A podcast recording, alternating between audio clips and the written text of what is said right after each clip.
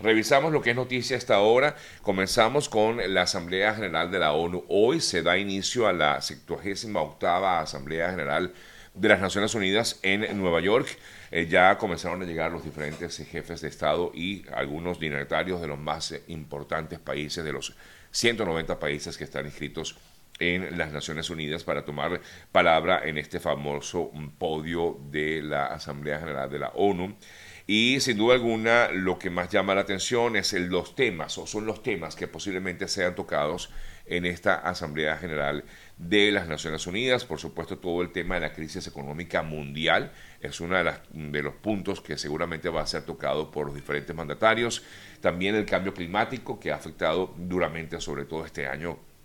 eh, cuando hemos visto eh, situaciones terribles de, mm, inundaciones, de calor incesante en algunas partes del mundo y por supuesto la guerra en Ucrania, la situación que se vive todavía en Ucrania, esta invasión rusa a Ucrania. Y eh, precisamente por esta razón está invitado, bueno, de hecho tiene toda la potestad de hacerlo el presidente de Ucrania, dirigirse hacia, la, hacia Nueva York para ir a la Asamblea o estar presente en la Asamblea General de las Naciones Unidas. Volodymyr Zelensky tiene previsto estar presente, es decir, de forma presencial como tal, eh, en la Asamblea General de la ONU. Así se espera entonces que se dirija. Esto sería el día eh, de hoy, justamente cuando intervenga también en el Consejo de Seguridad de la ONU. Este Consejo de Seguridad es en el que participan algunas naciones, no todas, pero sí algunas, y entre ellas está Rusia. Es factible entonces que vea directamente a la cara al canciller ruso eh, mm, allí presente, Sergei Lavrov, quien estará también en este Consejo de Seguridad de la ONU. Así que precisamente pues, se espera para el día de hoy información desde las Naciones Unidas y de lo que pudiera ser la participación sin duda importante de Volodymyr Zelensky en la Asamblea General de la ONU. Por el lado de Venezuela se tenía previsto que Maduro asistiera, pero recuerden, bueno, todo lo que eso significaría. Eh, no obstante, la Cancillería venezolana, eh, junto con el representante de Venezuela allí en la Asamblea General de la ONU, Samuel Moncada, informaron que quien va a asistir por eh, Venezuela va a ser el canciller Iván Gil, el ministro de Relaciones Exteriores del país. Revisamos otras importantes informaciones. Ayer el hijo del Chapo Ovidio Guzmán eh, se declaró no culpable e inocente, pues de todo caso, de, las, de los cargos eh, por los cuales está siendo juzgado en el Tribunal del Distrito de Chicago. Cargos relacionados con narcotráfico, lavado de dinero. El ratón acusado de conspiración para distribuir sustancias controladas estaría o formaría parte de un eh, organismo o una empresa criminal encargada justamente de exportar droga hacia Estados Unidos eh, y además de eh, también está sindicado de portar armas de fuego y efectuar transacciones financieras con el producto de actividades ilegales. se pudo conocer que efectivamente, bueno, el señor Ovidio Guzmán, este joven eh, hijo del Chapo Guzmán, habría llegado a acuerdos, en teoría, con el gobierno de Estados Unidos. No se sabe exactamente hasta dónde van a llegar esos acuerdos. Lo cierto es que Guzmán igualmente quedará detenido sin derecho a fianza en espera de juicio. Algunos afirman que bueno quedará, eh, le decretarían eh, cadena perpetua. Es lo que se espera porque parte de lo que fue la negociación a la que se llegó con Guzmán es que no le dictarían pena de muerte eh,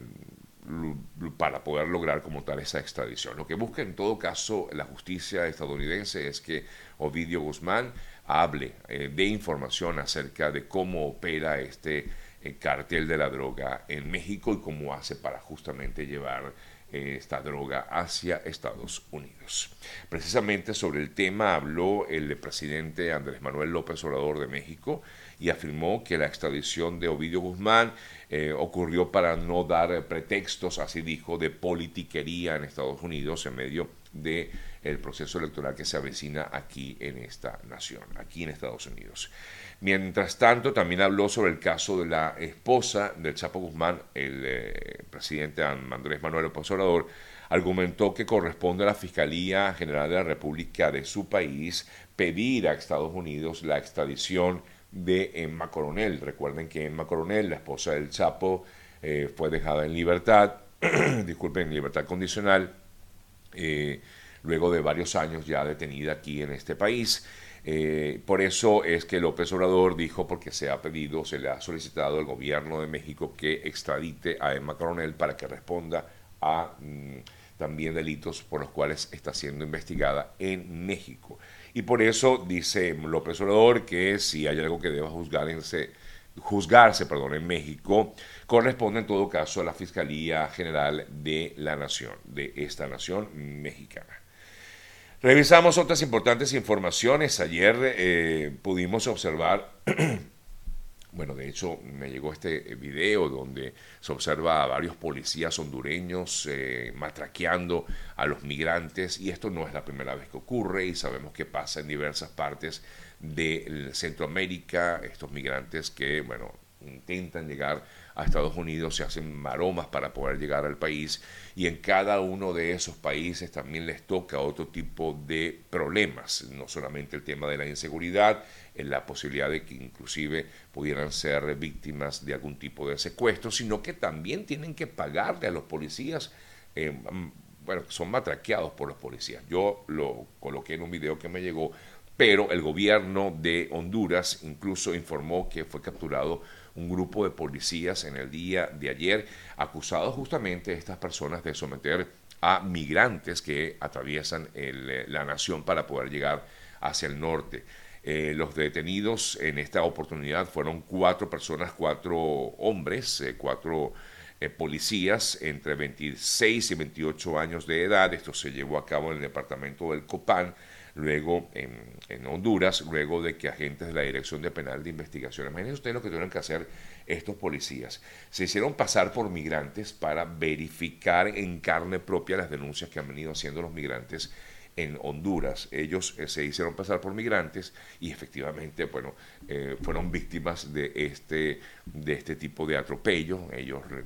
inmediatamente eh, los policías trataron de sobornarlos, les pidieron dinero y bueno, inmediatamente se realizó este operativo y lograron la captura de por lo menos cuatro personas. Sabemos que no son los únicos, hay muchos más y no solamente ocurre en Honduras, ha ocurrido en Guatemala, ha ocurrido en otras naciones, en México eh, también. Esto es muy común para las personas que eh, vienen con, bueno, con toda esa carga tan fuerte de tener que atravesar todo el continente para poder intentar llegar a Estados Unidos. Por cierto que en el día de ayer también se informó desde la frontera sur de Estados Unidos, evidenciado así a través de las eh, plataformas de la cadena eh, Fox aquí en Estados Unidos y también me permití en el día de ayer publicar algo de esto porque es impactante el número de personas que continúa llegando a la frontera sur de Estados Unidos. Y eh, la cadena Fox, pues efectivamente mostraba un poco lo que era esta situación en la frontera, según los eh, funcionarios de eh, la patrulla fronteriza en la zona de Eagle Pass, que es la que divide una parte de Texas con México, ellos informaron que aproximadamente unas 2.200 personas habían cruzado de manera irregular desde la noche del domingo, incluido el lunes, habían pasado de manera irregular por la frontera. No se entregaron inmediatamente, sino que ellos pasaron de manera irregular y es que era una avalancha de personas la que había llegado en la noche del domingo o desde la noche del domingo hasta eh, incluso el lunes. Ellos hablan de 2.200 personas y la verdad es que yo creo que había más de ese número que ellos han manifestado. Estoy hablando de lo que dio a conocer la patrulla fronteriza, la, eh, la, policía fronteriza en eh, la frontera entre Estados Unidos y México. Son las 8 y 20 minutos de la mañana, seguimos con más información, pero antes quiero una vez más recordarles que si usted es víctima de algún tipo de accidente de auto aquí en Estados Unidos, usted puede recibir algún tipo de compensación económica por ello. Pero lo más importante es que para eso tiene que contactar al equipo de World Group que les va a orientar primero que nada en qué hacer en el momento de un choque y, por supuesto, ver de qué manera usted pudiera recibir algún tipo de beneficio a raíz de esa situación, siempre y cuando usted sea víctima de ese accidente. Contacte al equipo de Warlow Group, pues eh, muy fácil, 855 dolor 55 855-365-6755 es el contacto telefónico de los amigos de Warlow Group y por supuesto de la doctora arroba Jani Martínez Ward, arroba Jani Martínez Ward. En Venezuela, la Fuerza Armada informó que el juzgado primero de control del Estado Amazonas autorizó a los militares a detener a los mineros ilegales que estarían operando en el Parque Nacional Yapacana. Recuerden que hace unos días informamos acerca de esta situación, incluso en las fuerzas militares venezolanas daban a conocer que tres personas fallecieron como consecuencia de enfrentamientos que se registraron allí en el Amazonas y que fueron denunciados también por diversas organizaciones no gubernamentales en la zona. El eh, representante del eh, Comando Estratégico Operacional en Amazonas, Domingo Hernández, dijo que efectivamente se daba luz verde a militares a aplicar la detención inmediata de personas que se lograran identificar eh, como líderes negativos que controlan la actividad minera allí en el Parque Nacional Yapacana en el estado Amazonas, en Venezuela. Eh, se difundió que por lo menos unas 10 personas, 10 hombres fueron detenidos, al parecer todos ellos de nacionalidad colombiana, quienes estarían en estos momentos a la orden de las autoridades venezolanas, aunque no hay más detalle acerca del tema, solamente se dio a conocer 10 personas detenidas, el número de fallecidos y algunos heridos en esta situación vivida recientemente en el Amazonas, en Venezuela.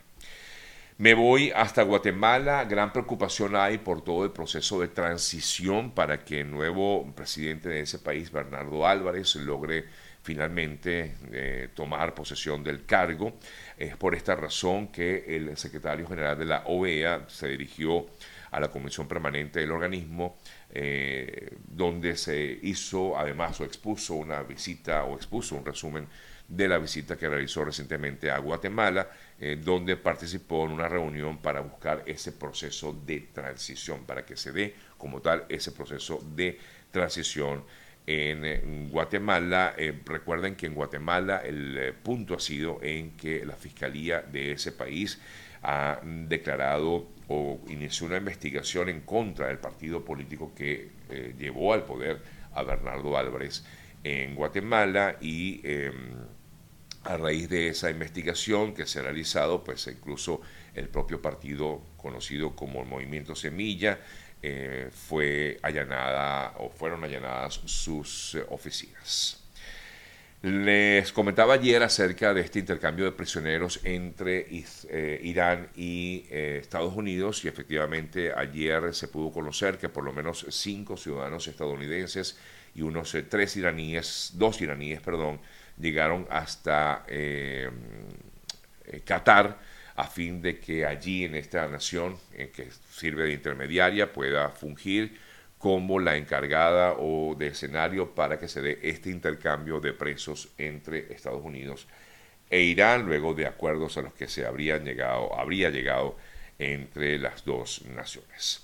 Revisamos eh, también otras importantes informaciones y voy a tratar de un poco de actualizar lo que ha sido noticia en los últimos minutos, tratando de encontrar noticias que se hayan dado en las últimas horas, porque lo que les he comentado pues básicamente se dio en el día de ayer. Voy a comentar aquí, leo noticias desde Venezuela, trabajadores públicos anuncian una jornada de protesta para el día de mañana a fin de exigir salarios eh, justos, esto es, por supuesto, en eh, Venezuela. En eh, otras informaciones también destacadas a esta hora de la mañana, eh, Mauricio Macri y Cristina Kirchner vuelven a la escena pública obligados por el crecimiento de Javier Milei, además de que en Argentina también se informó acerca de que se reactivaría un nuevo juicio por presunto desvío de fondos eh, hacia la vicepresidenta de ese país, Cristina Fernández de Kirchner. Eh, también otras importantes informaciones destacadas a esta hora de la mañana encontramos eh, noticias como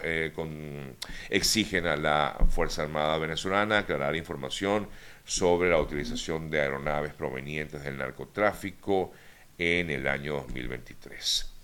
Un empresario venezolano vinculado supuestamente a Alex Saab y al exgobernador Bielma Mora